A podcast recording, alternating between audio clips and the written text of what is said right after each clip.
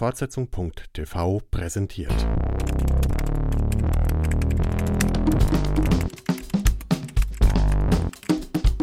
Das serielle Quartett.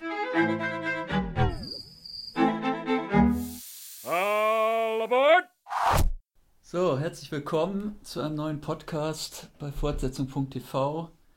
Ähm, quasi die Fortsetzung von dem Podcast, den die beiden Kollegen vom Studio Wien schon mal gemacht haben vor ein paar Monaten. Und zwar Gilmore Girls Part 2 sozusagen. Äh, anlässlich der Veröffentlichung der Fortsetzung bei Netflix. A Year in the Life. Auf Deutsch furchtbarer Titel Ein neues Jahr. Ähm, ja, dabei wieder Harry und Georg bei den Wien. Hallo. Hallo. Und äh, zum ersten Mal hier bei Gilmore Girls, zum Thema Gilmore Girls Olaf in Wermelskirchen. Hallo. Mein Name Markus in Düsseldorf. Wir haben ja, oder ich habe eigentlich, ähm, ich bin ja, glaube ich, von uns derjenige, der am spätesten zu, dieses, zu der Originalserie gekommen ist, nämlich eigentlich erst dadurch, dass ich mir dachte, wenn die Kollegen da jetzt schon einen Podcast machen, dann ähm, gucke ich mir auch mal eine Folge an zumindest. Und dann habe ich, glaube ich, alle 153, wie viel waren es? 153 Folgen innerhalb von zweieinhalb Monaten genau. geguckt oder so. Also ihr beide seid eigentlich schuld, dass diese Sucht mich jetzt mit, äh, was war es, neunjähriger Verspätung doch noch erwischt hat. Mein schlechtes Gewissen hält sich in engen Grenzen. Ich freue mich sogar. Und dann habe ich ja irgendwie festgestellt, dass eigentlich, ich glaube, außer dem Kollegen Jens, äh, irgendwie die sämtliche Autoren von unserer Seite irgendwie totale Fans dieser Serie sind. Hatte dann auch nochmal, ich glaube, Hannes hatte das sogar in seiner Top Ten Liste mal vor ein, zwei Jahren und so weiter. Was ja eigentlich total untypisch ist, weil wir sind ja alle Jungs, ne? Ist, ich, lese ja immer wieder in klugen Feuilletons von irgendwelchen bedeutenden Zeitungen überwiegend nur von Frauen geguckte Serie. Ja, wer hat das jemals empirisch erfasst? Also ich meine. Die Süddeutsche. Ich, ich meine, für, für Österreich gilt halt, dass Gilmore Girls so eine von diesen Serien ist, die wirklich jeder kennt, weil sie wirklich in der Syndikation und in der, in der Dauerrotation im ORF eigentlich gelaufen ist und äh, es gibt halt diese paar Serien, die speziell unsere Generation, also von Georg und von mir, äh, wirklich jeder kennt. Das Scrubs, Malcolm mittendrin, Simpsons, das sind einfach die, die die ganze Zeit laufen und teilweise immer noch laufen. Also die, die, mhm. jeder kennt diese Serien und eben speziell in unserer Generation. Und ich kann jetzt auch, ähm, am Wochenende gab es jetzt ein paar so, so Momente, wo ich äh, den Lektoren, weil ich habe ja Freitag, Samstag berufsbegleitende Vorlesungen, äh, dann gesagt hat, können wir bitte früher aufhören, wir müssen alle heim und Gilmore Girls schauen und dann die ganze Klasse in Zustimmung verfallen ist. also da, da habe ich schon gesehen, irgendwie in meiner Generation ist das schon ein ziemliches Event. Ich weiß nicht, wie das bei euch ist. Eine Generation später. Früher. Ähm, Markus, äh, früher, du zuerst? Ich weiß, ich kenne ja keine Leute außer euch, deswegen ich. Also okay. ich kenne sonst, glaube ich, niemanden in meinem Bekanntenkreis, der das jemals geguckt hat. Zumindest haben sie nicht darüber gesprochen.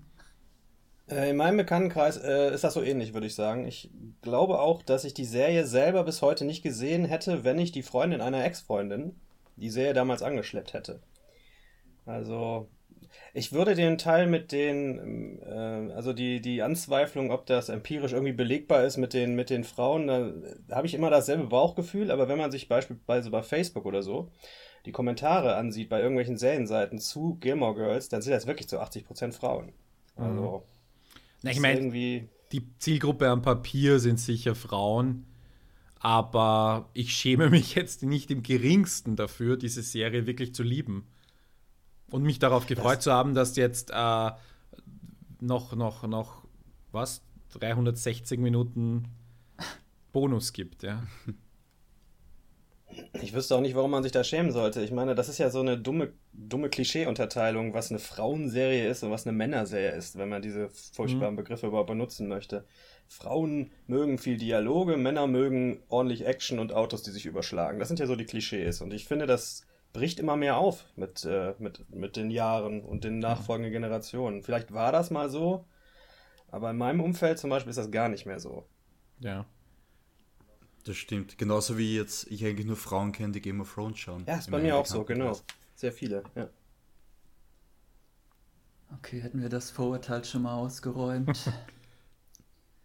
ja, möchte jemand kurz was sagen zur Struktur dieses Vierteilers oder ähm, gibt es überhaupt eine Struktur, außer dass jede Folge nach einer Jahreszeit benannt ist? Ja, dieses A Year in the Life sagt es ja eh. Also es ist ein, ein Jahr und wir wissen auch ziemlich genau, wie, dass wir acht Jahre nach der äh, nach dem Ende sind.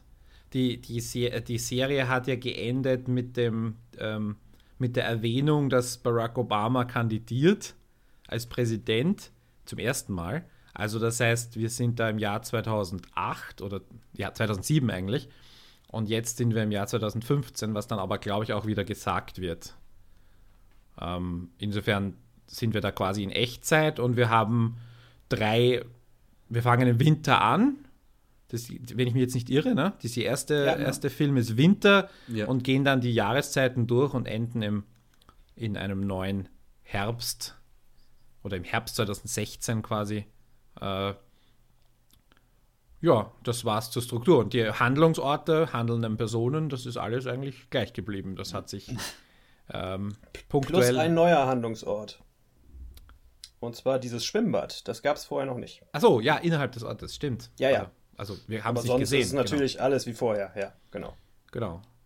Ja, jetzt musst Und du. ist es, ja, Wobei mir aufgefallen ist, dass in der Küche von den Gilmores, an, äh, Gilmores andere Möbel stehen als vorher. ja gut, äh, das hat, er, hat ja Luke auch äh, Luke natürlich umgebaut, ne? Und auch einen Das besser, auch einen neuen Sinn. Kühlschrank und so. Ja, das macht ja, Ja. auch Sinn, dass man irgendwie Jahre später auch vielleicht mal ein paar Regale geändert hat oder so. Du, Markus, du musst noch auflösen dein, äh, deine Quizfrage auf Facebook, gell? Oder später vielleicht. Äh, Habt ihr alle dieses zwinkernde Smiley dahinter nicht äh, gesehen oder nicht die Bedeutung davon nicht verstanden? ich weiß nicht, ich habe lange drüber nachgedacht und hab, bin auf mehrere Antworten gekommen, aber Also es war keine ernsthafte Frage. Ach so, Also ich ich, dachte verstanden. nur, weil ja wirklich krampfhaft so gut wie jede ehemalige Nebenfigur eingebaut wurde, dachte ich, vielleicht hat irgendjemand noch jemanden vermisst, der nicht aufgetaucht ist für zwei Sekunden. Ja, wir, äh, Olaf und ich äh, haben beide die beiden Schulfreundinnen vermisst von ähm, die Entourage praktisch von Paris. Die, Nein, eine von beiden war dabei. In der Nein, das Szene ist auf der die- Toilette, das ist nicht von das war doch Das diese war- Frances, Genau, das war Francie, die Böse. die dann später Aber bei Man du? on Trees er meint gelandet Madeline ist. und Louise, meint Genau. Genau.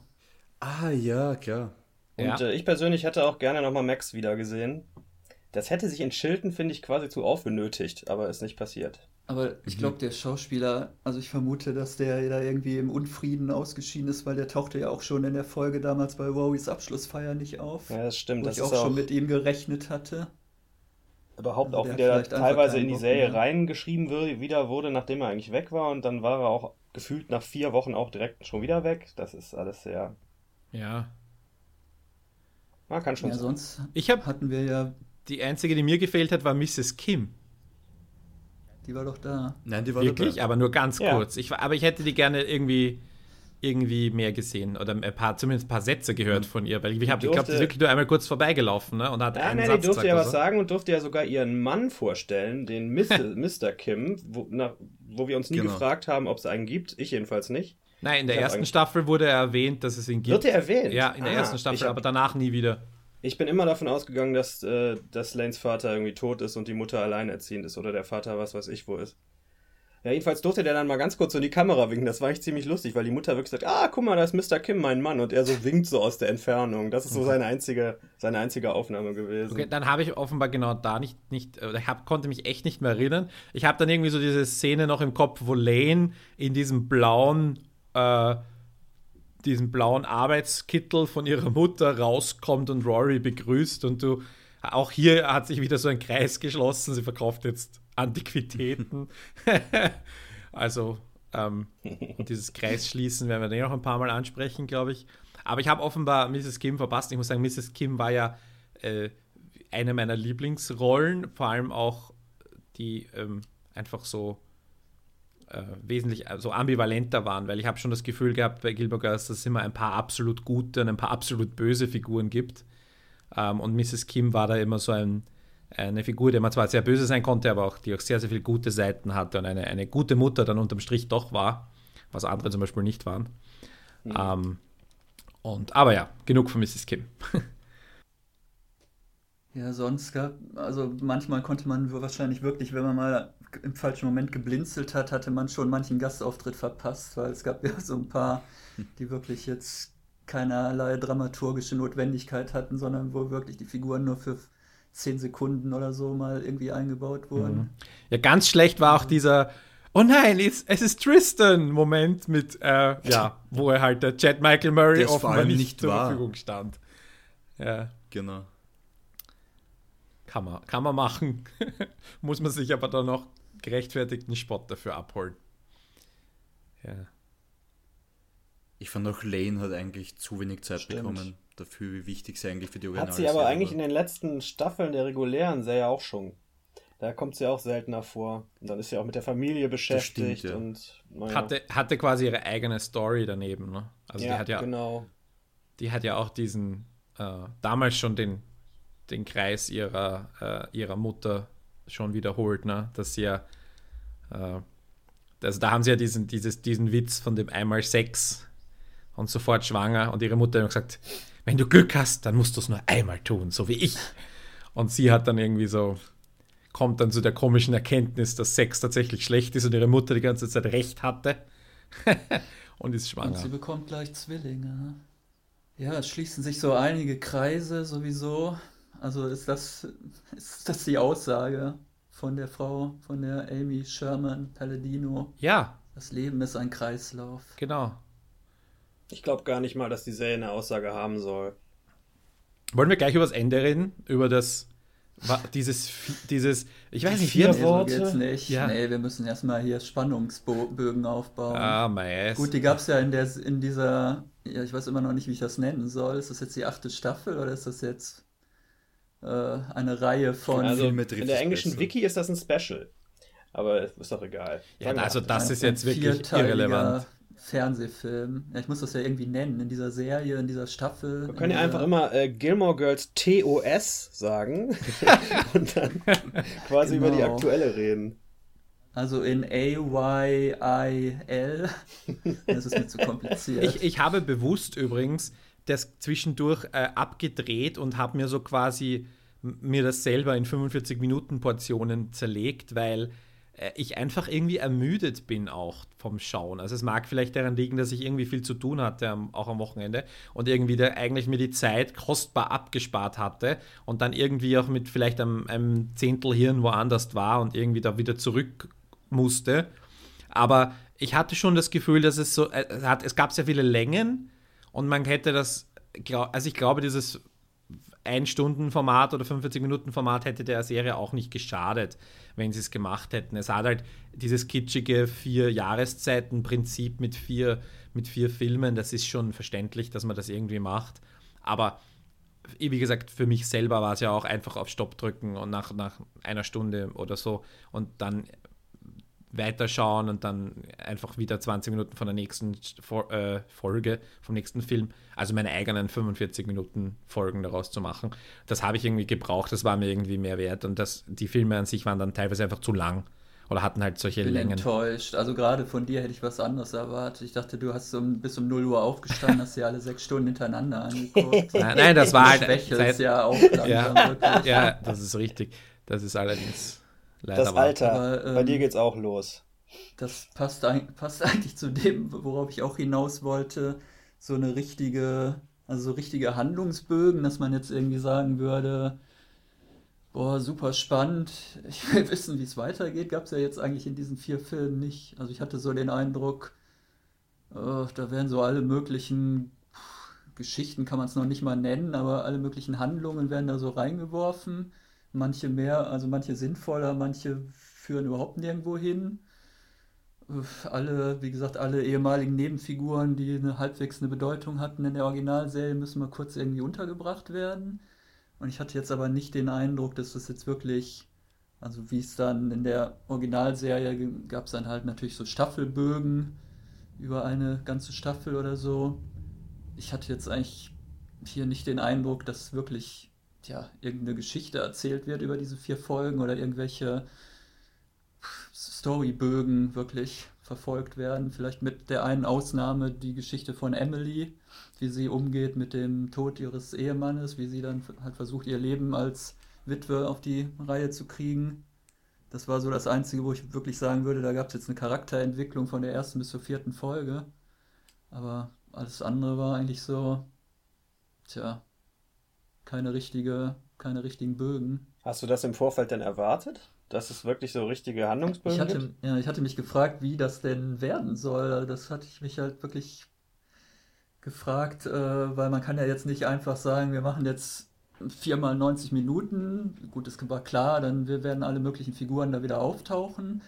Aber man muss ja irgendwas erzählen. Also man muss ja auch irgendein ein, ein dramatisches Potenzial oder irgendwas, irgendwelche Konflikte da reinbringen. Man kann ja nicht viermal 90 Minuten nur zeigen, ah ja super, die leben alle noch, denen geht's gut.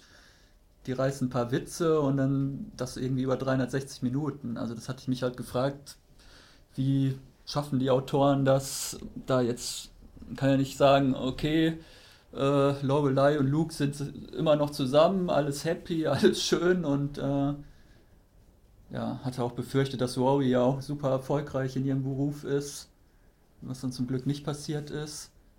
Aber das sehe ich halt als Problem, wenn man jetzt nicht eine ganze Staffel macht, sondern so vier Filme, da jetzt noch irgendwie ein Konfliktpotenzial aufzubauen, das dann irgendwie auch, äh, ja, dass man halt auch Lust hat, da dran zu bleiben über die komplette Laufzeit.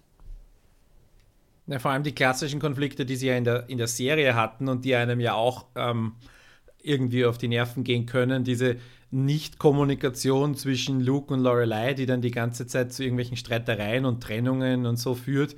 Das haben sie ja Gott sei Dank genau einmal gemacht in diesen vier Filmen. Da bin ich auch sehr dankbar darüber und das war dann noch halbwegs akzeptabel. Äh, oder auch diese äh, ewigen Kampf zwischen, zwischen Emily und Lorelei. Ich glaube, dass, ich finde es natürlich schade, dass Edward Herman gestorben ist, aber ich finde, dass die, die, den, den Rahmen, den dieser Tod gegeben hat, der hat der Serie auf jeden Fall geholfen. Weil. Ich finde, er hat sich fast sogar fast gerechtfertigt. Weil eben dieses mhm. emotionale Gewicht durch Richards Tod, das ist das, was eben sich durchzieht. Genau. Und wenn du diesen, diesen Rahmen oder diesen, diesen, diesen Ausgangspunkt nicht hast oder nicht hättest, hättest du A, eine völlig andere Methode finden müssen, hineinzukommen.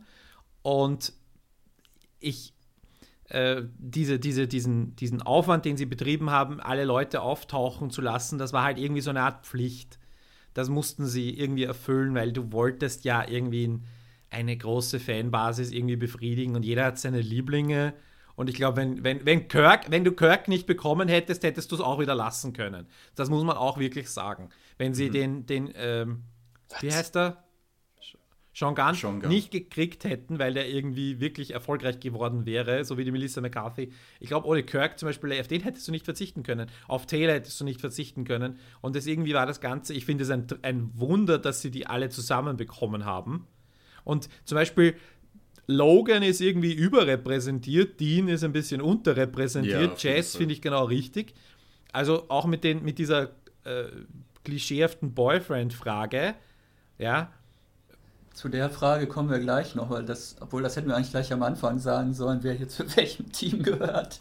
Das lese ich immer wieder in so Foren und so Kommentardiskussionen. Das scheint ja überhaupt das Wichtigste bei dieser Serie zu sein wer auf welcher Seite von wem, von welchem Boyfriend, also Ex-Boyfriend gewesen ist. Die Frage war ja immer, äh, mit wem willst du, dass Rory quasi nach Ende der siebten zu, zusammen ist? Wobei ja natürlich die, die Frage ja völlig sinnlos ist, weil sie ja eh hinaus in die Welt geht. Ähm, also war das schon von damals eine sehr sinnlose Frage oder du hättest die Frage irgendwie, äh, also die, diese Hashtag-Team irgendwer war ja nur relevant bis zu, ja, bis Beginn der siebten Staffel. Und jetzt ist es natürlich irgendwie so ein, äh, äh, wie soll ich sagen, es ist halt so ein Nostalgie-Ding, aber es ist jetzt eigentlich nicht wirklich. Und ich meine, aber die Frage wird eigentlich beantwortet, ne? Also. Es gibt tatsächlich Leute im Internet, die extrem enttäuscht waren, dass Rory am Schluss jetzt dieser, dieses neuen Vierteilers äh, keinen festen Freund von den beiden Favoriten genommen hat. Das Oder- kann ich nicht so richtig nachvollziehen. Aber das offensichtlich sehe ich die Serie dann auch nicht so sehr als Soap wie andere Leute. Ja, ich glaube, die, diese Leute haben auch einfach diese Serie nicht verstanden. Also ich habe auch so sehr merkwürdige Kommentare, teilweise auch bei Netflix selber, so User-Kommentare oder auch in der IMDb, wo dann Leute so, "Äh, nein, sie ist nicht mit Jess zusammengekommen und jetzt gebe ich nur einen Stern, weil das kann doch alles nicht wahr sein. So, also die haben im Kopf so eine bestimmte Vorstellung, wie ihrer Meinung nach die Geschichte ausgehen oder weitergehen hätte sollen. Und wenn die Autoren das nicht genau so umgesetzt haben, wie sie selber das eh schon im Kopf hatten, dann gefällt ihnen gleich die ganze Fortsetzung nicht mehr. Also finde ich etwas befremdlich, diese Einstellung. Mit dem Einfluss, den Jazz hatte, kann man ja nicht unzufrieden sein, weil der ist ja eigentlich ziemlich gravierend. Auf ne? jeden Fall. Und was ich auch finde, also ich bin ja Team Dean, Yay! aber der ist von allen drei Sehr am wenigsten gut. der. Super! Aber ich möchte nur anmerken, ich finde es schön, wenn man so weiterdenkt, wenn jetzt Logan der Vater ist, wir kommen ja später darauf zu sprechen, warum und wieso, aber wenn Logan der Vater ist, dann ist er bestimmt die Christopher-Figur und Jess wäre eher die Luke-Figur, die auch Lorelei geholfen hat, damals Rory, das uneheliche Kind, aufzuziehen. Und wenn man das dann weiterdenkt, kann man eigentlich Team Jess 100% zufrieden sein. Eigentlich schon, ja. Aber die Gefühle, Weil es gibt ja diesen, diesen einen schmachtenden ja, Blick aber die Gefühle scheinen doch nur noch in eine Richtung zu gehen, oder? Ich hatte jetzt Das bin ich mir nicht Also, sicher. ich glaube, die beiden hatten überhaupt nur eine Szene zusammen bei der Gazette. Und da war Rory ja sehr kumpelhaft. Also ich hatte eher den Eindruck, die sieht den halt jetzt so als guten Freund, aber hatte jetzt nicht den Eindruck, dass da. Ja, eh, genauso wie Lorelei Luke sieht. Richtig. Genau, was sehr lange gesehen hat. Genauso wie die Serie zwischen Lorelei und Luke beginnt. Genauso. Der, der Mann, der mir äh, Kaffee bringt und bei Rory ist es der Mann, der mir Bücher empfiehlt. Oder wahrscheinlich macht Jess einen Buchladen Beides, auf. was sehr essentiell ist. genau. Oder er wird sicher das Buch publizieren. Das war ja sowieso, das, das habe ich gar nicht anders verstanden. Ja. Stimmt. Und er ist ja und er ist der Sohn von Lu äh, der, der Neffe, Verwandte von Luke. Insofern auch hier wieder Eben. äh, der, der Circle. Ja. So, jetzt bin ich völlig raus. Wir wollten doch wissen, wer von. Also das war jetzt, dieser Handlungsstrang scheint euch schon mal gefallen zu haben. Nein, ich finde, das, ich finde das Ende insofern okay. Also Die natürlich, Frage war ja, gibt es denn überhaupt zufriedenstellende Handlungsstränge oder gibt es überhaupt äh, was, was man als Handlungsstränge, die sich über alle vier Folgen ziehen, bezeichnen könnte? außer Emily, na, finde ich auch nicht. Ja. Ich Da fällt finde mir auch nichts ich finde ein. Rorys beruflicher Werdegang Ja, okay. oder Werdegang, ihr Struggle.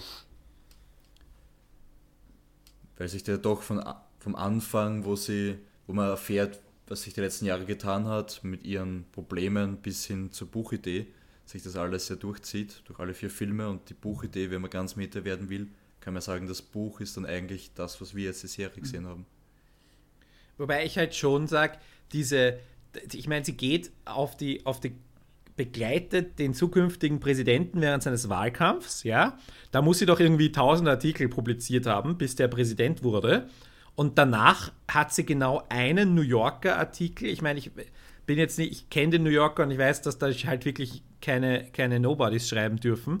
Also ein New Yorker Artikel ist ziemlich, ziemlich erfolgreich, wenn man das in Relation setzt zu vielen anderen.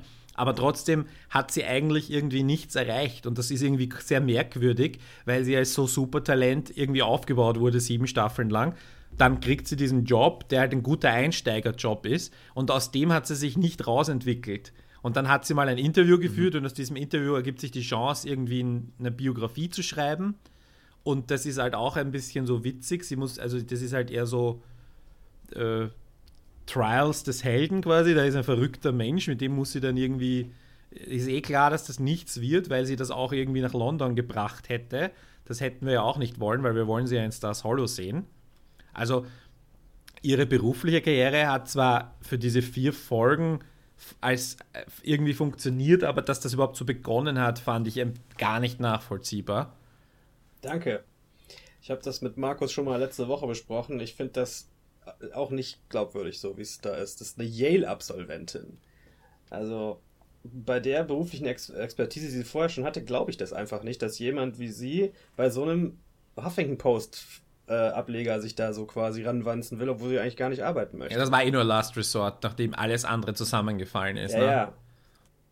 Der journalistische Arbeitsmarkt in den USA ist wahrscheinlich noch mehr zusammengebrochen als hier in Deutschland. Also ich fand das sehr realistisch. Ich glaube auch. Du glaubst, dass jemand, der von Yale kommt und da die Yale-Zeitung als Chefredakteur betreut hat, danach keinen Job findet? Ich weiß es doch nicht. Ich habe auch an einem Ding, Ja, deswegen sage ich ja, ich sich will selber wissen, als glaubst, Elite, so als Elite-Institut bezeichnen, Journalismus studiert und guck mich doch an.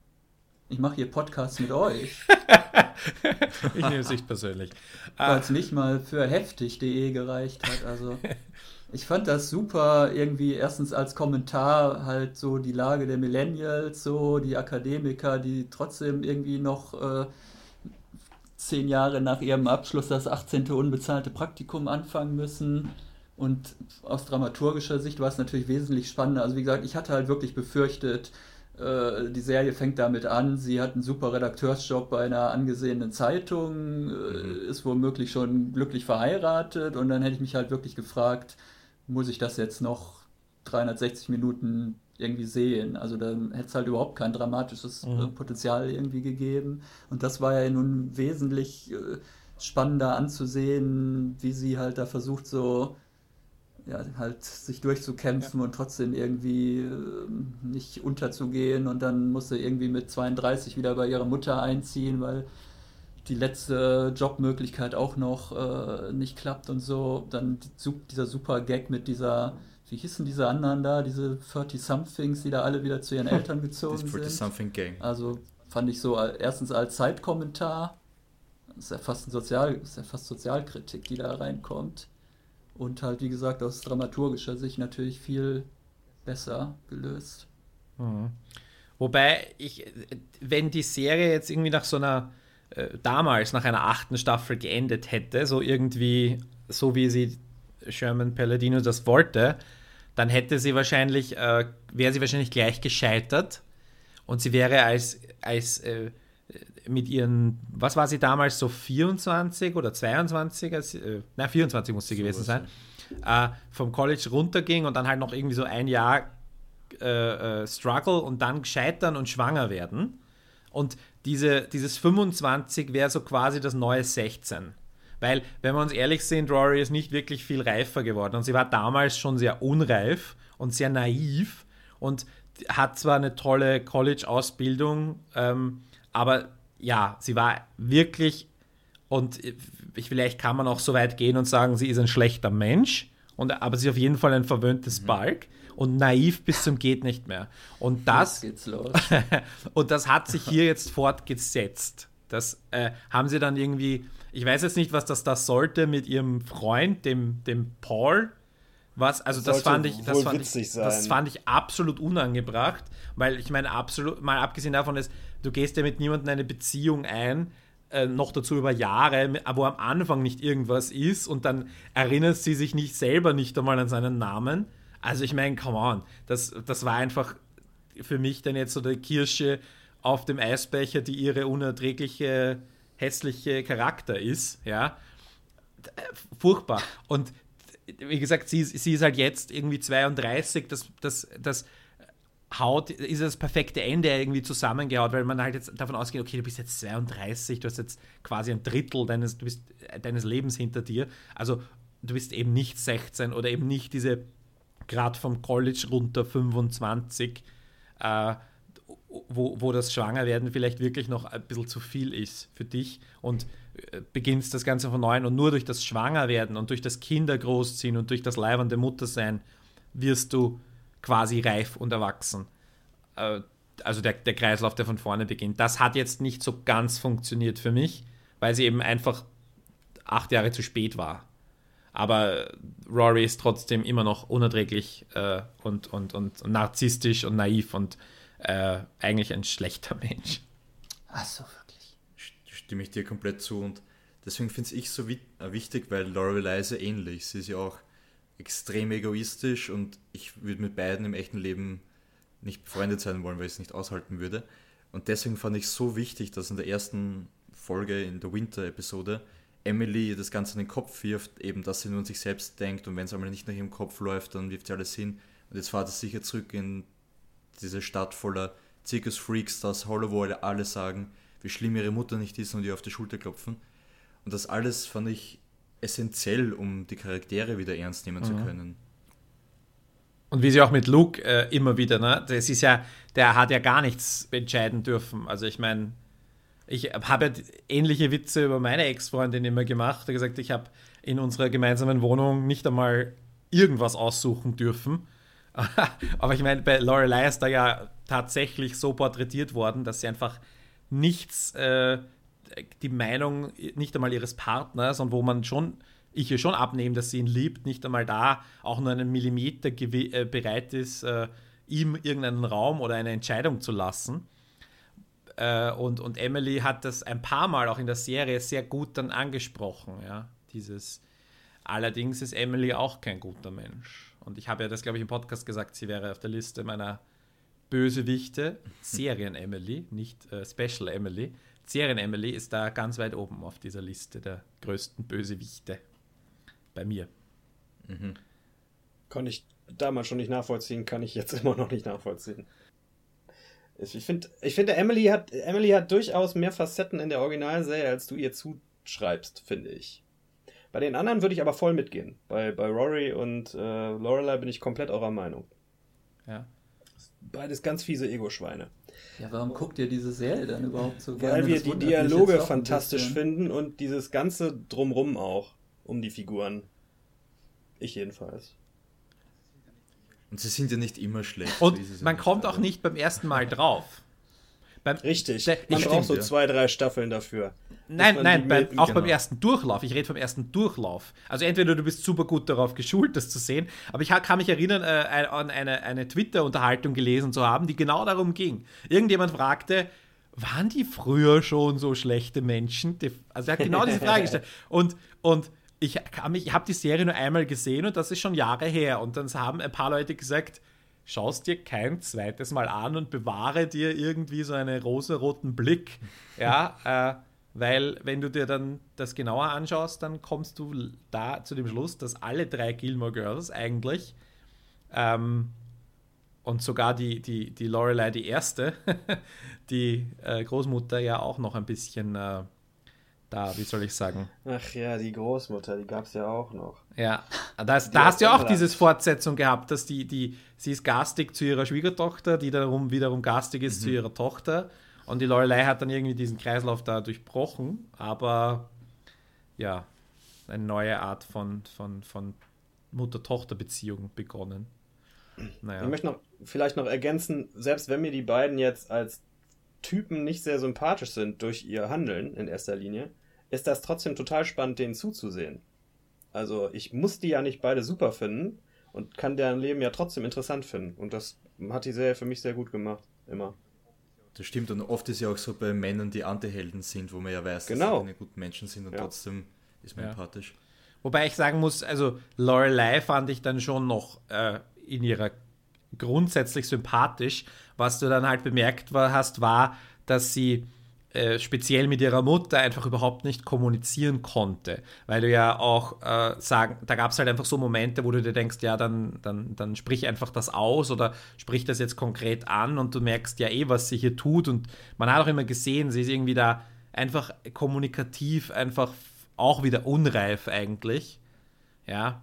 Ähm, und, mhm. und, und, aber grundsätzlich fand ich sie schon sympathisch. Also Rory war dann halt wirklich verzogen, ich weiß jetzt nicht, ob das richtige Wort ist, aber ihr wisst, was ich ungefähr meine. Ja? Ich finde, sie ist entitled. Das, auf ja. Englisch passt es so am besten. Ich ist eh verzogen wahrscheinlich. Also irgendwie so und, und, und, und narzisstisch und, und ja, und. Ja, und sie glaubt, es steht ihr so viel zu, ohne dass sie was dafür leisten muss. Also natürlich ist sie gut in der Schule und das Gleiche, aber ihre journalistische Karriere zeigt, dass sie dachte, es kommt ihr alles entgegen, ohne dass sie ständig dahinter ist. Und in der Schule war sie auch so, sobald einmal irgendwie ein, ein sobald sie mal nur ein B bekommen hat, hat sie schon geweint oder so. Ja, oder dass, äh, dass ein Mitch Hansberger mit einer Aussage alles zunichte machen kann, wovon sie schon ein ganzes Leben lang geträumt hat, zeigt ihr auch also die fehlende Charakterstärke und dass sie anscheinend wirklich nicht das Zeug mhm. dazu hatte, wenn sie sich so schnell davon abbringen lässt. Ich glaube, es ist dann letztlich vielleicht doch nicht so gut, wenn die Mutter immer die beste Freundin gewesen ist. Man muss vielleicht dann doch irgendwann, spätestens in der Pubertät, mal äh, auch irgendwie anfangen, sich von der Mutter zu lösen oder da irgendwie seinen eigenen Weg zu gehen oder was entgegenzusetzen. Also das ist ja eh so ein bisschen eigentlich, was ich auch eher problematisch sehe. Ich glaube, wenn man selber dann so eine Beziehung zu einem Elternteil hätte, das wäre eigentlich nicht besonders gesund für die eigene Psyche und für den eigenen, ja, für den eigenen Weg. Ja, noch dazu, dass hier die ganze Stadt und eigentlich jeder ständig sagt, wie toll sie nicht ist. Ja, also ich meine, als Psychologiestudie würde ich das jetzt nicht äh, sehen wollen. und also jetzt nicht, aus, nicht davon ableiten, dass eine sehr enge äh, Eltern-Kind-Beziehung äh, besonders schädlich wäre oder so. Äh, es gibt, ich meine, wir kennen, glaube ich, alle so Mutter-Söhnchen, Mutter, äh, Mutter-Töchter ähm, oder Papa-Töchter auch, die da irgendwie einen, einen äh, ungesund engen Bezug vielleicht haben. Also ich kenne so ein paar zumindest. Ich kenne auch welche. Aber, aber nicht eben, das ist natürlich schon jetzt irgendwie auch kitschig. Also es gefällt uns doch auch und wir denken uns schon auch, hm, wäre doch eigentlich ganz nett, seine gesamte äh, Kindheit so einen Freund gehabt zu haben, der nicht nur eben äh, nicht nur Freund, sondern dann halt gleich auch Ernährer und äh, alle, alle diese Funktionen auf einmal erfüllt, ne? die äh, also es ist so irgendwie seltsam. Ich äh, glaube, am Anfang der Serie hatte sie ja, außer der Lane, hatte sie ja überhaupt keine gleichaltrigen Freunde. Also sie hatte ja wirklich, sie war ja wirklich, hat jeden Nachmittag, jeden Abend mit ihrer Mutter irgendwie vom Fernseher verbracht ja. oder irgendwie zusammen weggegangen oder ins Kino gegangen oder wohin auch immer. Und das hatte mich echt gewundert in den ersten Staffeln so. Also in der Schule war sie anscheinend die totale Außenseiterin, auch schon in der alten Schule und hatte ja wirklich überhaupt keine äh, engen Kontakte zu Gleichaltrigen. Ich fand das schon irgendwie für eine 16-Jährige sehr seltsam. Das stimmt allerdings, ja. Das äh, war wirklich, Stimmt. wirklich, äh, auch jetzt retrospektiv betrachtet, natürlich sehr merkwürdig etabliert. Also, dass man, dass das auch nicht irgendwie dann, dann hinterfragt wurde. Aber ja, ich habe da Erklärungen dafür. Ja, das ist aber auch ein bisschen der Punkt, finde ich das ist eine Unterhaltungsserie. Das ist kein, kein Charakterdrama, wo es darum geht, persönliche Beziehungen zu sezieren oder so die ganze Zeit. Dementsprechend glaube ich nicht, dass, das, dass sie sich damals so wahnsinnig Gedanken darüber gemacht haben. Die haben sich gedacht, mhm. wir brauchen, die Mutter ist klar, die ist gesetzt, dann brauchen wir noch so eine Freundin. Das reicht erstmal. Den Rest bauen wir später rein. Ja, vor allem, weil du ja eh gleich sie in die neue Schule gesteckt hast mit neuen ja, genau. Freundinnen genau. Richtig, und Feindinnen. Korrekt. Also, ja, und da wird es ja dann besser, weil dann kommt ja endlich Paris, meine Lieblingsfigur. Paris die ich ja auch wieder ziemlich großartig fand. Auch wenn man sich darüber streiten kann, ob das jetzt vielleicht ein bisschen konstruiert war, wie sie dann in die Serie wieder eingebaut wurde, aber gut. Aber es ja, das war auf jeden Fall konstruiert. Naja, aber ich meine, wir haben ja Paris verlassen mit diesen ganzen College-Zusagen und sie wusste nicht, soll sie Law School oder Med School machen. Ne? Und wir sehen jetzt, sie hat sich A für Med School entschieden. Und dann wird ja irgendwie noch erwähnt, oder? Dass sie nicht noch zehn andere Degrees gemacht hätte. Also sie ja, ist, die Law School hat sie auch ja, noch. Also sie das hat, ist nämlich konsequent. Sie hat sich gar nicht entschieden, sie hat einfach alles studiert. Und jetzt, jetzt hat sie aber auch irgendwie einen Job, der beides verbindet. Ne? Also sie ist ja, es ist ja nicht mhm. fix, ist sie jetzt eigentlich die Chefin dieser Firma und kümmert sich um das Rechtliche von Adoptionen? Oder ist sie die äh, ist sie die große medizinische IVF-Spezialistin, ja. Ich also das beides. ist wahrscheinlich macht sie das alles. Wahrscheinlich ist sie sowieso die einzige in dieser Firma da. Die macht wahrscheinlich alles. Von der Rechtsberatung bis zur Einsetzung des Embryos. Also, äh, und es ist halt lustig, dass es da wieder ums Kinderkriegen und ums Fortpflanzen und so geht. Uh, und dass ja, du denkst, der Paris ist irgendwie, aber Paris hat ja auch schon selber Kinder. Also irgendwo ist da was passiert mit Doyle, dass sie zwei Kinder bekommen hat. Ähm, also, oder zumindest Doyle hat irgendwie zugesagt und ähm, sie hatte ihr Leben irgendwie so auch wieder, sie, ihre Kinder wachsen mit der Nanny auf. Das, was sie ja ein bisschen drunter gelitten hat eigentlich, obwohl sie ihre Nanny sehr mochte, hat sie ja darunter gelitten, dass ihre Eltern nicht da waren. Also auch hier wiederholt sich das Ganze wieder. Ja, der Vater, der nie da ist, weil der ständig in Los Angeles ist. Äh, genau, ne?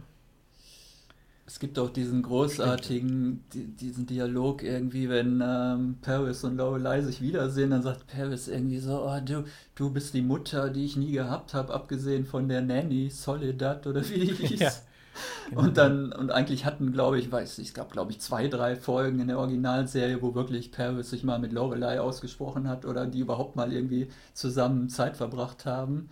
Und dann kommt ja irgendwann, fragt auch irgendwer dann, ähm, äh, wie viel Zeit habt ihr eigentlich zusammen verbracht oder so? Also, naja, ich auch ziemlich gelungen. Ich weiß nicht, ich glaube, es gab, also die Beziehung zwischen Paris und Lorelei finde ich als genug etabliert. Von Anfang an, wo sie gemeinsam auf diesem, diesem Bangles-Konzert sind und wo, wo Paris dann irgendwie drauf kommt, hey, das ist eigentlich ganz cool und sowas habe ich nicht, bis zu halt verschiedenen Momenten. Äh, und dann am Schluss ist ja Paris ständig im, im, im Inn und ähm, will ja Lorelei, mit Lorelei Pläne mhm. schmieden, Rory zurück aufs College zu kriegen. Ne? Also ich finde, das ist gut etabliert. Das, da habe ich eigentlich kein Problem damit. So, wen haben wir jetzt noch vergessen? äh, Kirk hatten wir schon mit seinem großartigen zweiten Kurzfilm. Großartig. Ja, das war super. Und, und Uber. und dem Uber-Ding, genau. Und seiner Eraserhead-Gedenkfrisur. Genau. ähm, ich wollte euch noch fragen, hat irgendjemand 20 Minuten Musical oder 20 Minuten Live and Death Brigade? Musical äh, immer, immer. Musical ja, Live and Death nicht. Also ich bin eigentlich Musical-Fan, aber ich finde... Das Musical also kommt generell nicht gut an. Überall äh, beschweren sich die Leute drüber. Das hat mich völlig rausgebracht. Ich fand bis dahin, fand ich die dritte Folge eigentlich auch ziemlich gut. Ich war kurz davor irgendwie zu sagen, das ist eigentlich eine der besten Staffeln. Und dann kam irgendwie nach einer halben Stunde eine, äh, kam dann diese nicht enden wollende Musical-Sequenz, die meiner Meinung nach ja nichts mit der Handlung, mit der Serie oder mit irgendwas zu tun hatte. Und danach war ja. ich irgendwie völlig raus. Also, was die Folge ging dann, glaube ich, noch eine halbe Stunde weiter, aber ich war dann irgendwie völlig raus aus der ganzen Handlung. Ja, also diese, es war wirklich, das war einer dieser Momente, wo sie die Serie wirklich Längen hatte. Das stimmt schon. Diese Musical-Handlung war eindeutig, war eindeutig zu lang, super, aber sie war, nein, sie war, ich sage ja, sie war großartig. Mir hat es gefallen. Ich habe her herzlich gelacht. Uh, der der Kla äh, Klavierspieler von Glee da sitzt da. Das war so eine kleine Anspielung. Und den Christian Ball, der ja der, die männliche Hauptrolle gesungen hat, den kenne ich auch relativ gut, unter anderem aus Smash.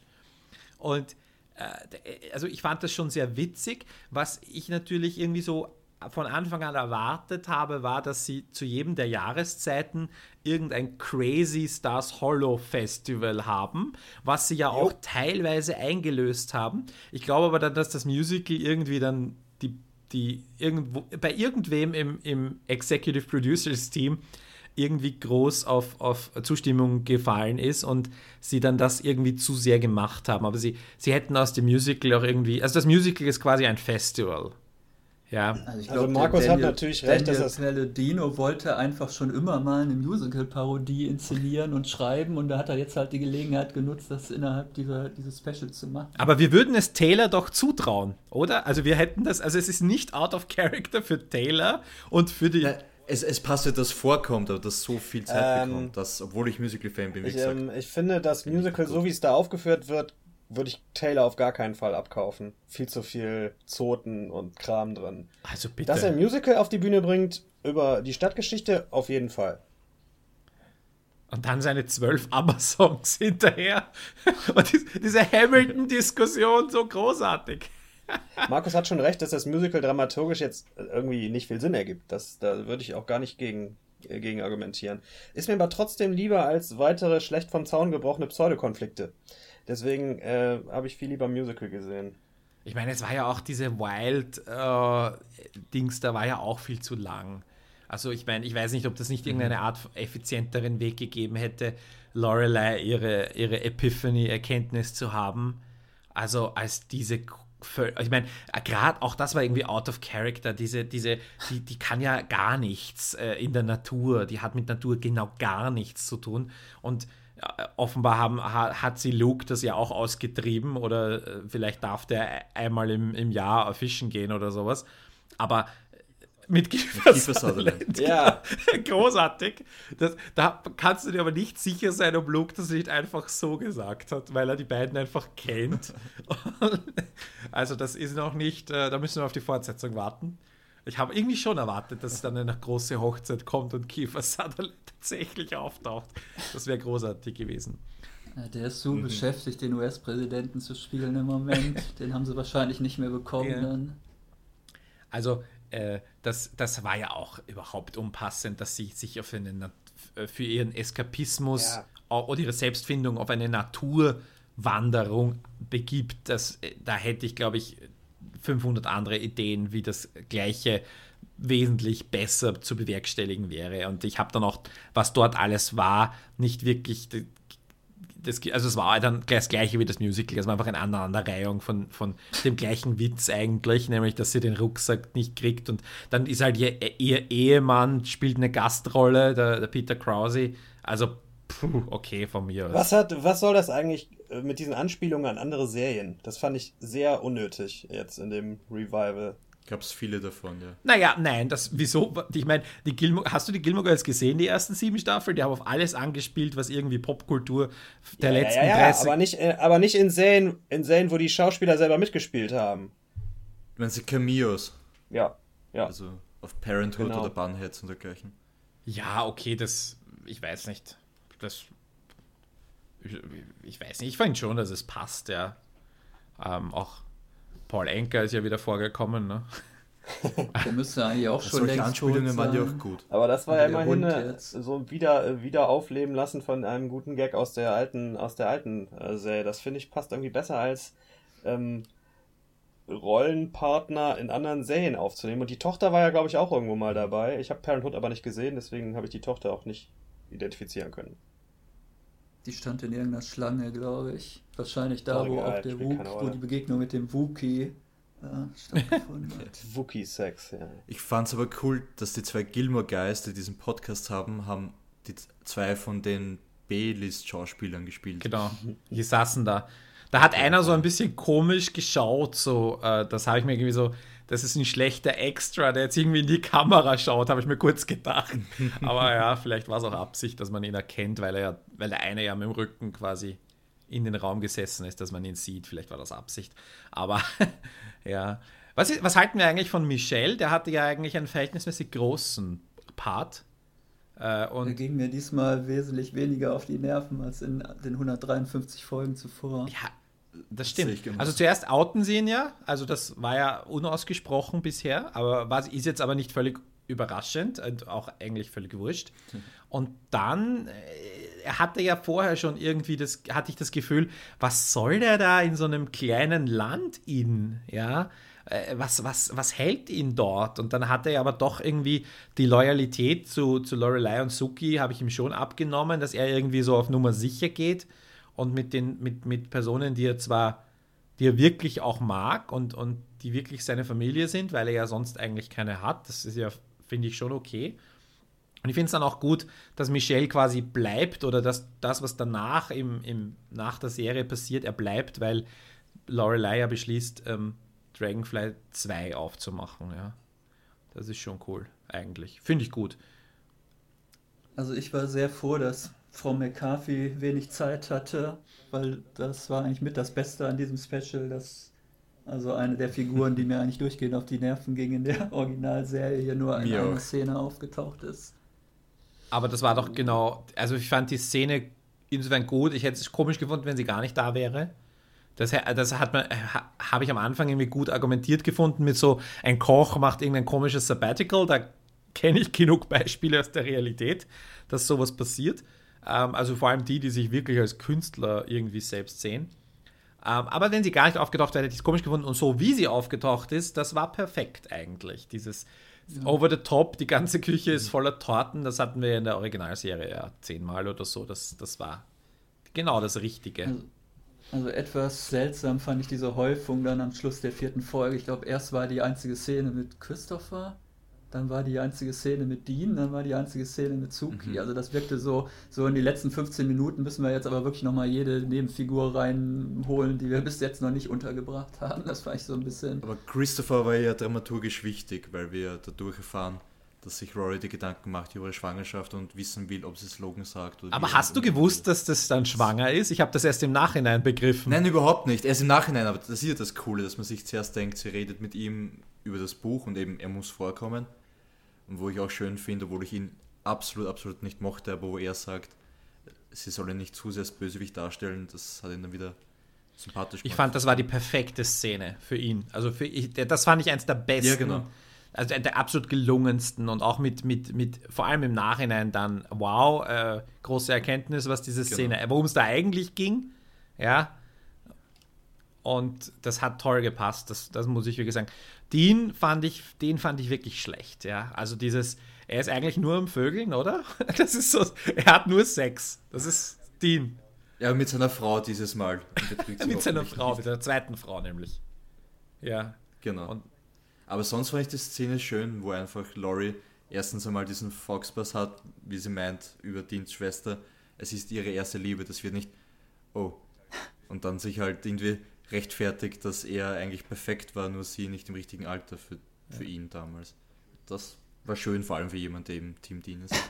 Das, das war wirklich, die war sehr, die war, eigentlich waren alle drei Szenen waren für sich ja sehr gut geschrieben und sehr berührend. Ich fand es halt nur seltsam, dass die jetzt so alle drei hintereinander in den letzten 15 Minuten, da hätte man das nicht irgendwie be besser verteilen können. Mhm. Das stimmt, da gebe Also ich ich dir habe so auf die Uhr geguckt, okay, jetzt die, in einer Viertelstunde muss die Folge ja auch vorbei sein, aber wo ist denn Dean und wo der ist ja gar nicht vorgekommen? Und Suki muss auch noch irgendwie vorkommen. Und dann kamen so drei Szenen hintereinander, wo dann halt diese drei Figuren noch Mhm. jeweils einmal vorkommen. Ah, das ist meine Chance, äh, äh, mal dazwischen zu kommen. Äh, fangen wir mal an. Michelle. Michelle fand ich immer super, fand ich auch in dieser, äh, in den vier neuen Folgen weiterhin super. Ich verstehe nicht, was Leute an dem nervig finden. Äh, Suki fand ich auch noch nie nervig, aber verstehe, warum Leute die nervig finden. Äh, in der Year in the Life ist mir das echt zu wenig gewesen. Diese klitzekleine Szene da, das ist wirklich so, ja, sie hat uns noch so gerade eben kurz vor Drehschluss nochmal eine Unterschrift geleistet und jetzt haben wir sie noch eingebaut. Hätten sie doch lassen sollen, meiner Meinung nach. Andererseits glaube ich, das fand ich ganz nett, dass sie in der Szene dasselbe Kleid anhat wie in ihrer ersten Szene in der Serie. Bin mir ziemlich sicher, ich muss mir das nochmal ansehen. Was hatten wir noch? Dean. Dean war für, für mich als Team Dean zu kurz, aber es macht durchaus Sinn so. Also, dass sie jetzt also dramaturgisch nicht mehr zusammenkommen oder so, das finde ich schon nachvollziehbar.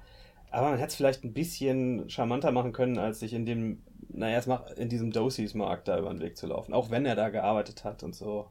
Ich weiß nicht. Bisschen sehr holter die Polter so, da, da stimme ich, stimme ich zu. Ja, Das war's. ja. Eh, ich, Ich muss mir, wie, frü wie früher in Talkshows, muss man sich so Notizen machen. Weißt du? Ja, aber gab's- gab's Zehn Minuten später antworten. Gab es einen besseren Ort als den, den Dosis Market für die beiden eigentlich? Das war ich perfekt. find Auch, weil ich meine, was hatten die sonst? Ich hätte irgendwie? gerne, ich hätte gerne, äh, gut, das hatten wir ja dann am Schluss, glaube ich, in der letzten Szene der, der, der Serie. Ich hätte die Szene gerne am Gazebo gesehen, aus irgendwelchen Gründen. Weil ich das Gazebo irgendwie gut finde. Ja. Das wird eh viel, aber da waren ja für die Hochzeit schon aufgebaut. Ja, Da, Ich hätte auch, wo du, die Hochzeit hast du ja eben auch schon mal angesprochen, dass das für dich so, ne, dass du dir hättest eine große Hochzeit vorstellen können. Ich muss sagen, in dem Punkt bin ich wirklich totaler Traditionalist, hat mir Markus neulich vorgeworfen, scheint zu stimmen.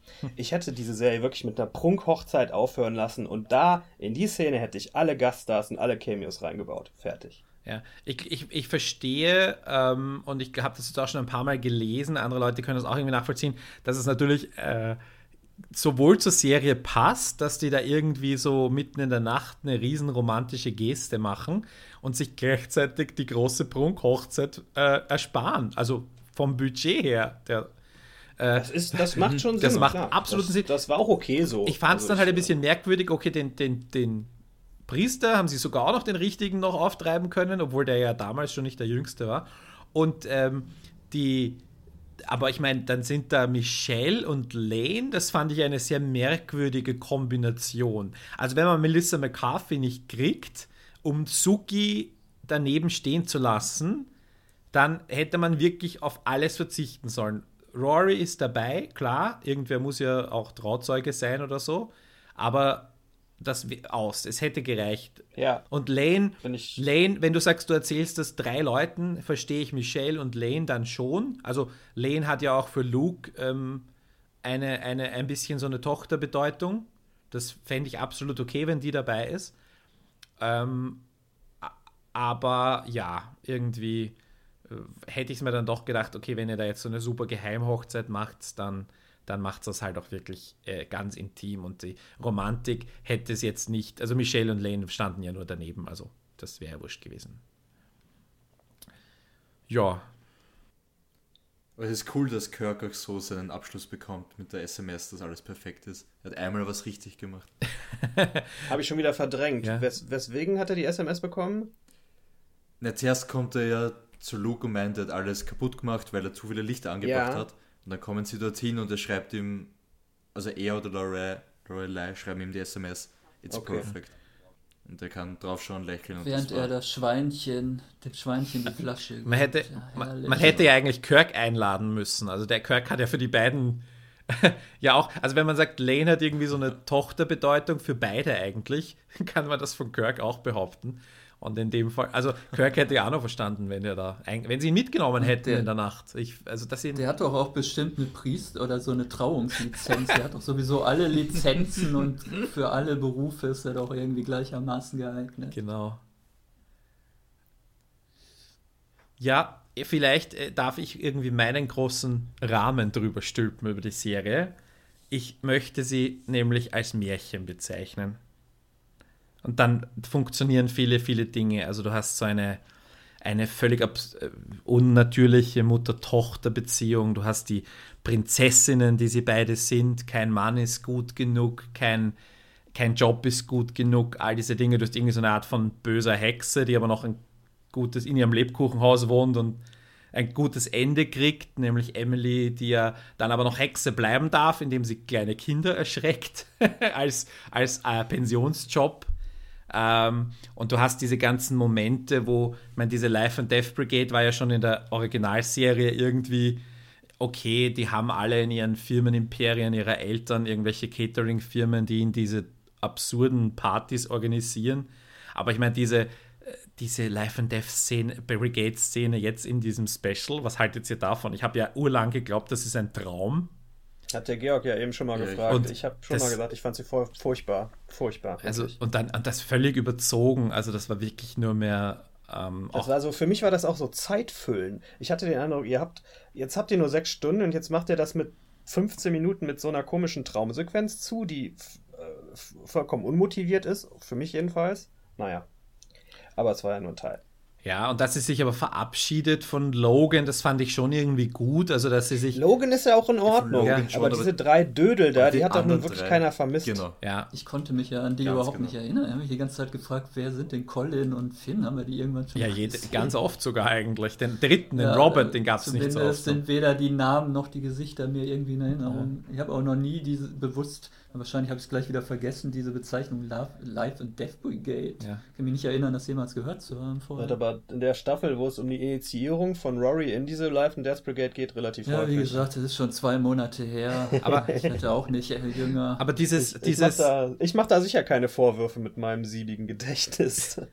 aber diese, allein diese, diese dann doch nicht Traumsequenz und dann hat die auch noch diesen, diesen Job in diesem, in diesem alten, auch wieder märchenhaften Zeitungsbüro, wo die eine Person genau so, so äh, äh, Filing, also äh, Aktenablage macht in der gleichen Lade, die gleiche Akte auf seit immer und für alle Ewigkeit. Ja, und natürlich ist das alles schon auch, ah, ja, es ist ein Märchen für mich, am, jetzt irgendwie am Schluss. Und es geht halt, es hat halt irgendwie so eine Art Moral, die ist auch irgendwie drin, nämlich dieses, also alles, was man mit Familie haben will, da findet man wahrscheinlich hunderte Moral, moralische äh, Lehren. Und äh, für mich, für mich funktioniert es so irgendwie. Was haltet ihr davon? Oder bin ich da jetzt komplett abgewichen? Och, nö, also ich finde die Märchenassoziation, die hatte ich während der Originalserie auch oft genug. Das ist jetzt, weil es halt Realismus ist anders, ne? Muss man schon sagen. Genau. Finde ich jetzt nicht so abwegig. Aber man, soll, ich, man sollte gesagt, sie ich wirklich finde so die, Ich würde die lesen. Serie einfach, ich würde die Serie gar nicht so überinterpretieren, bleibe ich bei. Für mich ist das nicht so tiefgründig wie für euch offensichtlich. Naja, tiefgründig. Ich finde, ich finde, indem ich sie als Märchen begreife, kann ich A über solche, solche, also dann machen diese ganzen pompösen Szenen plötzlich wieder einen Sinn. Dann machen so Figuren, die ja eigentlich irgendwie sympathisch sind, auch wenn man sie jetzt im echten Leben eigentlich gar nicht kennen will, so wie TJ zum Beispiel, den ich fürchterlich unterhaltsam fand, ja. Oder auch, äh, also, äh, oder auch Mrs. Kim wieder. ähm, das macht dann alles plötzlich Sinn. Diese, diese Stadt, ja, die, die einfach nicht existieren kann. Und äh, wenn mir einer nur eine Kleinst in einer Kleinstadt aufgewachsen ist, die nur so einem, einem, einem Prozent so funktioniert, ja, dann, dann, dann weiß ich nicht, konvertiere ich zu einer Religion seiner Wahl. Also es ist, es ist wirklich. Okay, Ja, die Suche, die Suche bitte. ist eröffnet, Damen und Herren. Also es ist. äh, Ich, ich, ich, ich finde das, und dann kann ich auch über so viel hinwegsehen und dann kann ich es auch immer wieder sehen und dann kann ich dieses, diese, äh, kann ich die moralischen Lektionen finden und ich kann auch über diese, diese Nicht-Kommunikation hinwegsehen und all diese Dinge. Es funktioniert für mich die Serie plötzlich und es wertet die Serie für mich sogar noch auf, dass ich sagen kann, ich habe hier Märchen mit all diesen eben genannten Figuren von der Hexe über die Prinzessinnen bis zu eh so wissen. Ja? Auch, dass sie den, den hässlichen Frosch heiratet mit dem Baseballcap und so. und nicht die ganzen Prinzen, die die ganze Zeit vorbeigegangen sind. Solche Sachen. Märchen. Ich finde es nachvollziehbar und das hat die Diskussion ja auch mitbestimmt jetzt bei A Year in the Life, dass gerade in Zeiten wie diesen eine Serie, wo man so wirklich von seinen echten oder den echten Weltproblemen fliehen kann in diese Welt, dass sie fast umso wichtiger ist oder gut reinpasst, obwohl sie komplett aus der Zeit ist. Und abgesehen von dem echten Musical in der Serie kann man jetzt sagen Märchen oder wie Musical, wo auch vieles überzeichnet ist, aber trotzdem die Charaktere normal existieren. Also auf jeden Fall schon eine Serie, die auch einen gewissen Eskapismus so unter, unterstreicht.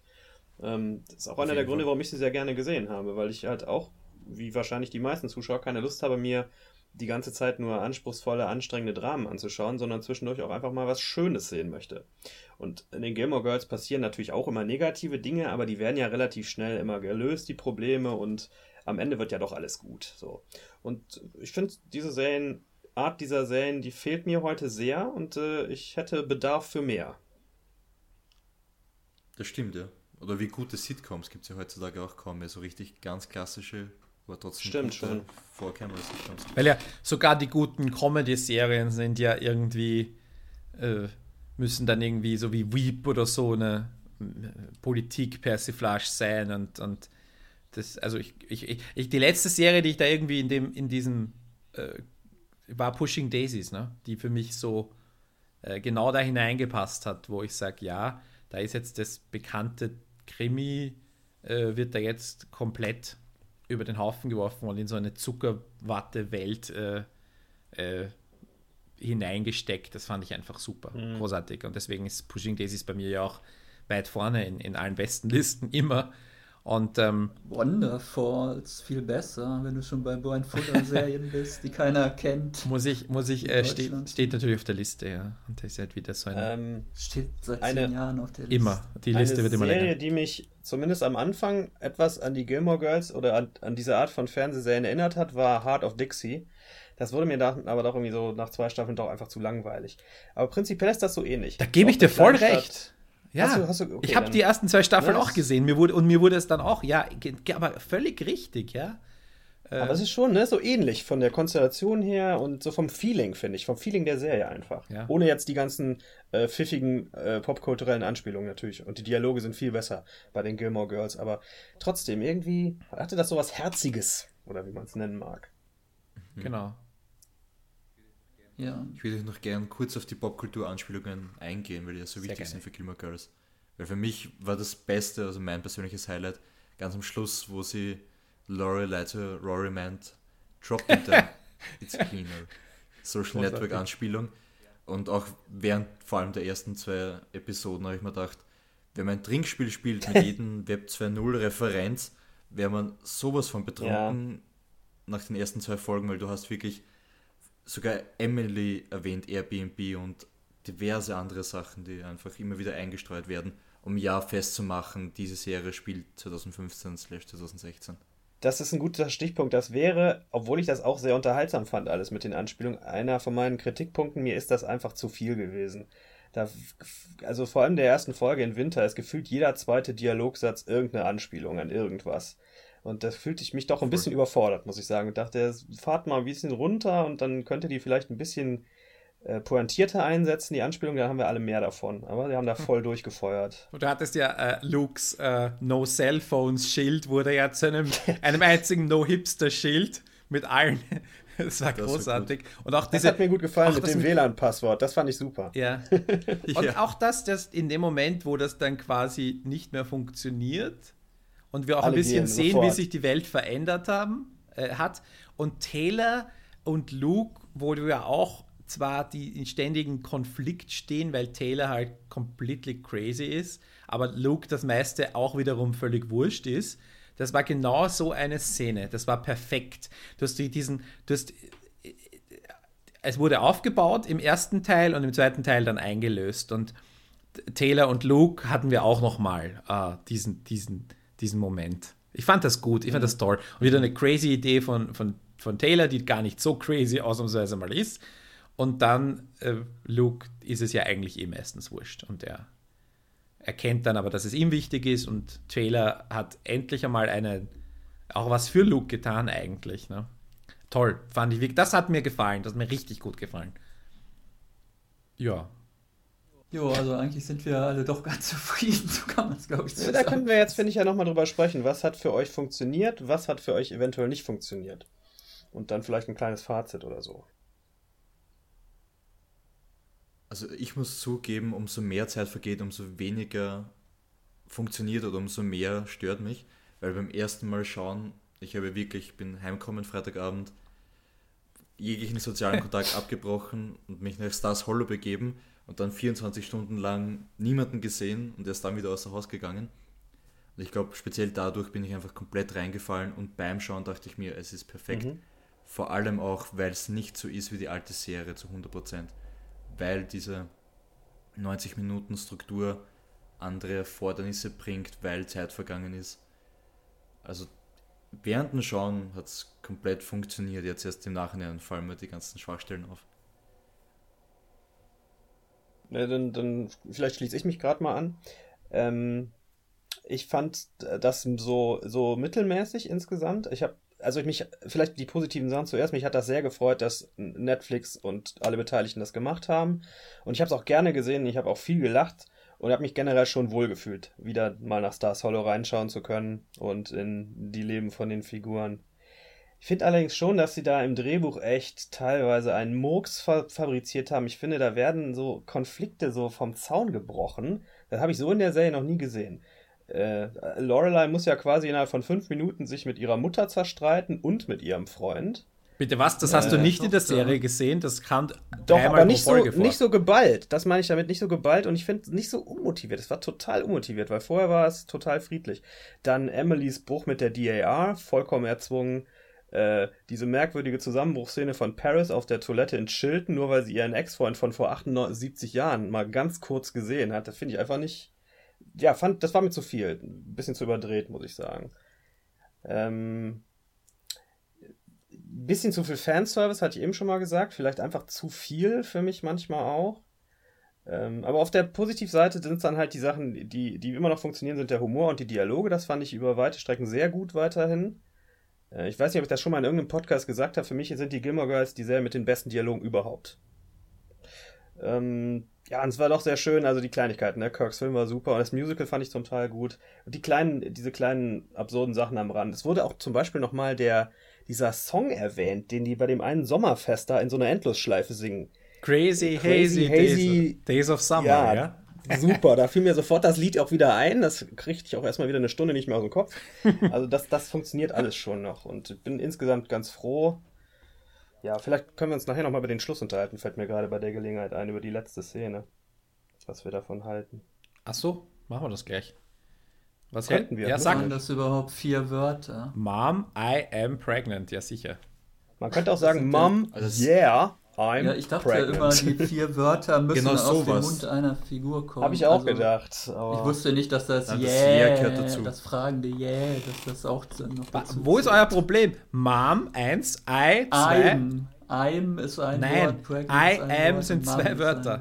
Außerdem ist Also ja die noch. Wikipedia das Yeah ist offiziell dabei, die letzten vier Wörter sind Mom, Yeah, I'm Ja, pregnant. weil das Yeah ist ja auf jeden Fall dazwischen. Genau. Das muss ja, ja, gut, ich habe halt gedacht, eine Figur sagt jetzt zum Schluss Bedeutung Also nein, Mom, I am Bedeutung pregnant ist für schwangere mich eindeutig. Das, das jetzt dann I weiß oder am. nicht, ist, ist völlig egal. Mom, I am I pregnant. Ob es, wie sie Wenn es dann ausspricht. Also, ich, ja, also Was machst du komm. denn dann mit dem Yeah dazwischen? Ist das gar nicht existent? Also gib bitte. Erstens ha ha habe ich das überhaupt nicht mitbekommen. Zweitens ist es doch völlig irrelevant, ob sie dazwischen yeah oder what oder was auch immer macht. ja, also, Also du kannst ein nachlesen, das Yeah ist das offizielle Gut, Wort. dann haben Okay. wir das geklärt. Es Das ist doch gesagt, Das ist doch gepusht. Okay. Die hat doch in Wirklichkeit vier ganz andere Wörter damals im Kopf gehabt. Das ist doch geschummelt, Leute. Eigentlich waren die letzten So. vier Worte Will you marry me? Ganz sicher.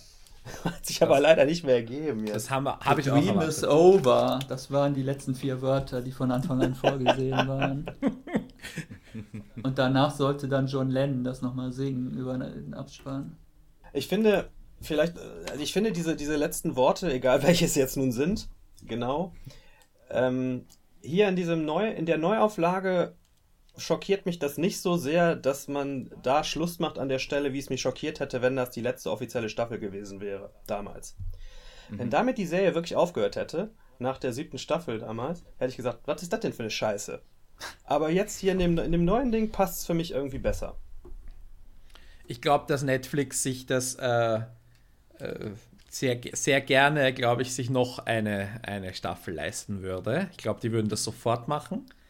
Ähm, die Frage ist halt, ob man da wirklich noch Geschichten erzählen kann. Und vielleicht warten sie ja wirklich zehn Jahre. Ne? Das wäre ganz spannend. Äh, kann man jetzt natürlich ähm, überlegen, ob man das riskiert. Aber ich glaube, die Option ist auf jeden Fall da, dass man Vielleicht wird das so ein Langzeitprojekt wie Boyhood. Da kommt man jetzt einmal im Jahr wieder und eine Szene das wäre das wär witzig, ja. Na, ich glaube nicht, dass es weitere Folgen geben wird. Ich glaube, das war jetzt wirklich ein, ein einmaliges Ding und dieses offene Ende ist ein für mich Schließen des Kreises, wie schon erwähnt, deswegen ist es kein offenes Ende. Das, äh, ich glaube, dass es viele Leute sehr unbefriedigt zurücklässt, dass die das eben, die sich eben nicht so tief damit auseinandersetzen, dann sehr oberflächlich eben sagen, nee, das, das, das war jetzt merkwürdig oder das war jetzt wirklich nur Abcasherei oder was auch immer man da jetzt tun wollte. Ähm, ja, es, ich glaube, ich brauche gar keine weitere Fortsetzung. Ich bin sehr zufrieden mit dem, was jetzt irgendwie ähm, gut argumentierbar nachher passieren wird. Ähm, also, ja, muss ich insgesamt sagen, ich, ich, ich in, meiner, in meiner Märchenblase ist, ist es wunderbar und ich kann es mir auch gerne wieder anschauen. Also vielleicht jetzt nicht in, den, in einem Jahr oder so frühestens erst wieder, aber ja, es geht auf jeden Fall. Auch die Originalserie werde ich mir wieder anschauen können. Ähm, ich habe natürlich, also auch wieder mit, diesem, mit, diesem, mit dieser Brille drüber, mit der Märchenbrille. Ich habe mir schon oft dazwischen gedacht, dass daher kommt auch sicher mein Zerlegen in, in, in, in, in kleinere Einheiten, dass ich dann irgendwie unterbewusst gemacht habe, dass es eben seine Längen hat, seine Momente, wo es wirklich mühsam wurde, aber ich habe dann auch schallend gelacht oftmals, auch beim Musical, obwohl es mir zu lang war, obwohl ich hier der sicher größte Musical-Fan in der Runde bin, ähm, fand ich es großartig und langwierig, gleich, also nicht langweilig, aber langwierig gemeinsam. Und ja, auch ich kann ja auch dem Olaf da die meisten Punkte, die du genannt hast, auch die fand ich merkwürdig. Aber ich glaube, die, die Leistung, also du, du konntest nur scheitern und ich finde, äh, mit diesen Nostalgie plus Story plus äh, all diese Alterssachen, die da auch irgendwie mitspielen, inklusive dem Tod eines Darstellers, ich glaube, das haben sie insgesamt exzellent gelöst und deswegen würde ich auf jeden Fall sagen, Fünf Sterne. fünf. Sterne geben. Auf jeden Fall ähm, mit, und, unter all diesen Berücksichtigungen. Und wenn du mich, wenn du mich zwingst, das ernsthaft zu beurteilen, dann, dann gibt es halt Abzüge für Handlung und Längen und was auch immer. Aber ich meine, in, insgesamt eigentlich hervorragend und ich habe mich köstlich amüsiert und bin Netflix sehr dankbar, dass sie das gemacht haben. Das wird jetzt hier auch so eine Fanveranstaltung. Jetzt, äh, ja, eigentlich fand ich ziemlich viel, ziemlich schlecht. Das zähle ich jetzt mal alles auf, aber ich gebe trotzdem fünf Sterne. Ich weil bleib bei ich meinem bin, Mitteldaumen. Keine. Nein, aber, aber warum, warum muss ich jetzt, ich meine, ich kann ja, warum soll ich jetzt Erbsen zählen da und, und Hey, wenn's, wenn's gut war für dich, es ist auch hat mich unterhalten und ich habe ich hab wirklich gelacht und, und, und hatte tolle Momente und, und dann gab es halt Momente, wo ich sage, na gut, da tauche ich jetzt durch. Aber für mich, als der auch Gilmore Girls in seiner ewigen Top Ten Liste, glaube ich, immer noch drin hat, war es doch toll. Und genauso werde ich das vermutlich, wenn dann irgendwann doch noch die nächste Star Trek-Serie daherkommt, ähm, werde ich, werde ich glaube ich, auch da einfach ein paar Gutpunkte mitnehmen aus Nostalgie und aus, aus, aus wohligen und positivem Gefühl dem Konzept gegenüber. Ja, Finde ich jetzt nicht unanständig. Ja, Markus, du hast, musst noch äh, Fazit ziehen, ne? Also ich hätte es, glaube ich, besser gefunden, wenn man einfach eine normale Netflix-Staffel irgendwie mit 12 oder 13 äh, 45-minütigen Folgen gemacht hätte, statt so ein Mhm. merkwürdiges Zwischending mit, ja, wie gesagt, so die, also als einzelne Filme funktionieren die halt überhaupt nicht. Also man kann sich, glaube ich, nicht einen dieser Filme angucken und da irgendeinen besonderen Mehrwert draus ziehen. Und andererseits gibt es aber auch nicht jetzt richtige ähm, Staffelbögen oder halt richtige Handlungsbögen, die sich über alle vier Folgen ziehen und dann irgendwie befriedigend entwickelt werden. Insofern hätte ich es, glaube ich, einfach besser gefunden, wenn man 13 Folgen spendiert hätte, a Mhm. 42 oder 45 Minuten. Ich glaube auch, dass es äh, an, äh, teilweise der Serie ganz gut getan hätte, wenn sie oder dieser, was auch immer, Staffel. Also, ich glaube, man hätte noch ein paar Sachen erzählen können und dann irgendwie das Ganze runder machen können und nicht. Ich habe schon das Gefühl gehabt, man muss, sie haben irgendwie das, den, den, das Minimum an, an Schritten gewählt, um zu einem dann doch eigentlich ganz okayen Ende zu kommen. Aber ja, es hätte noch, also wenn du sagst 12 bis 13, ich glaube 8 wären auch okay gewesen. 8 45-minütige Folgen. Also, Also bei der Länge bin ich auf jeden Fall bei euch. Das äh, fand ich auch. Ich, äh, mir ging es auch so ähnlich wie dir, ähm, Harry. Ich hatte, hab mir die auch nicht in anderthalb Stunden Portionen angeguckt, sondern auch eher so nach einer Stunde mal eine Pause gemacht. Aber das ist auch vielleicht unser verändertes Sehverhalten durch den ganzen Serienkonsum, ne? Dass man die Spielfilmlänge schon fast als zu lang empfindet. ja, dann ist der Markus jetzt weg. Ist er verschwunden? Ja, jetzt, jetzt ist er komplett verschwunden. Weißt, okay. Okay. dann äh, soll er das nachher rausschneiden und dann sage ich jetzt, mache ich einfach geschwind eine Verabschiedung und wenn ihm die nicht gefällt, dann kann er die noch übersprechen, oder? Ja. Ja. Na, dann haben wir es eigentlich. Äh, mal schauen, welche Serie als nächstes irgendwie zu so einer Spätadelung kommt. Ich hätte ein paar Ideen, aber ich weiß nicht, ich glaube, wir können da auch äh, vielleicht unsere Hörerinnen und Hörer äh, mal was tun lassen. Vielleicht hat irgendwer eine Meinung dazu. Es hat mir mit euch dreien wieder sehr viel Spaß gemacht und äh, danke euch. Auch von meiner Seite. Ich Vielen danke, Dank. war schön. Ciao. Tschüss. Das war das serielle Quartett. Präsentiert von Fortsetzung.tv.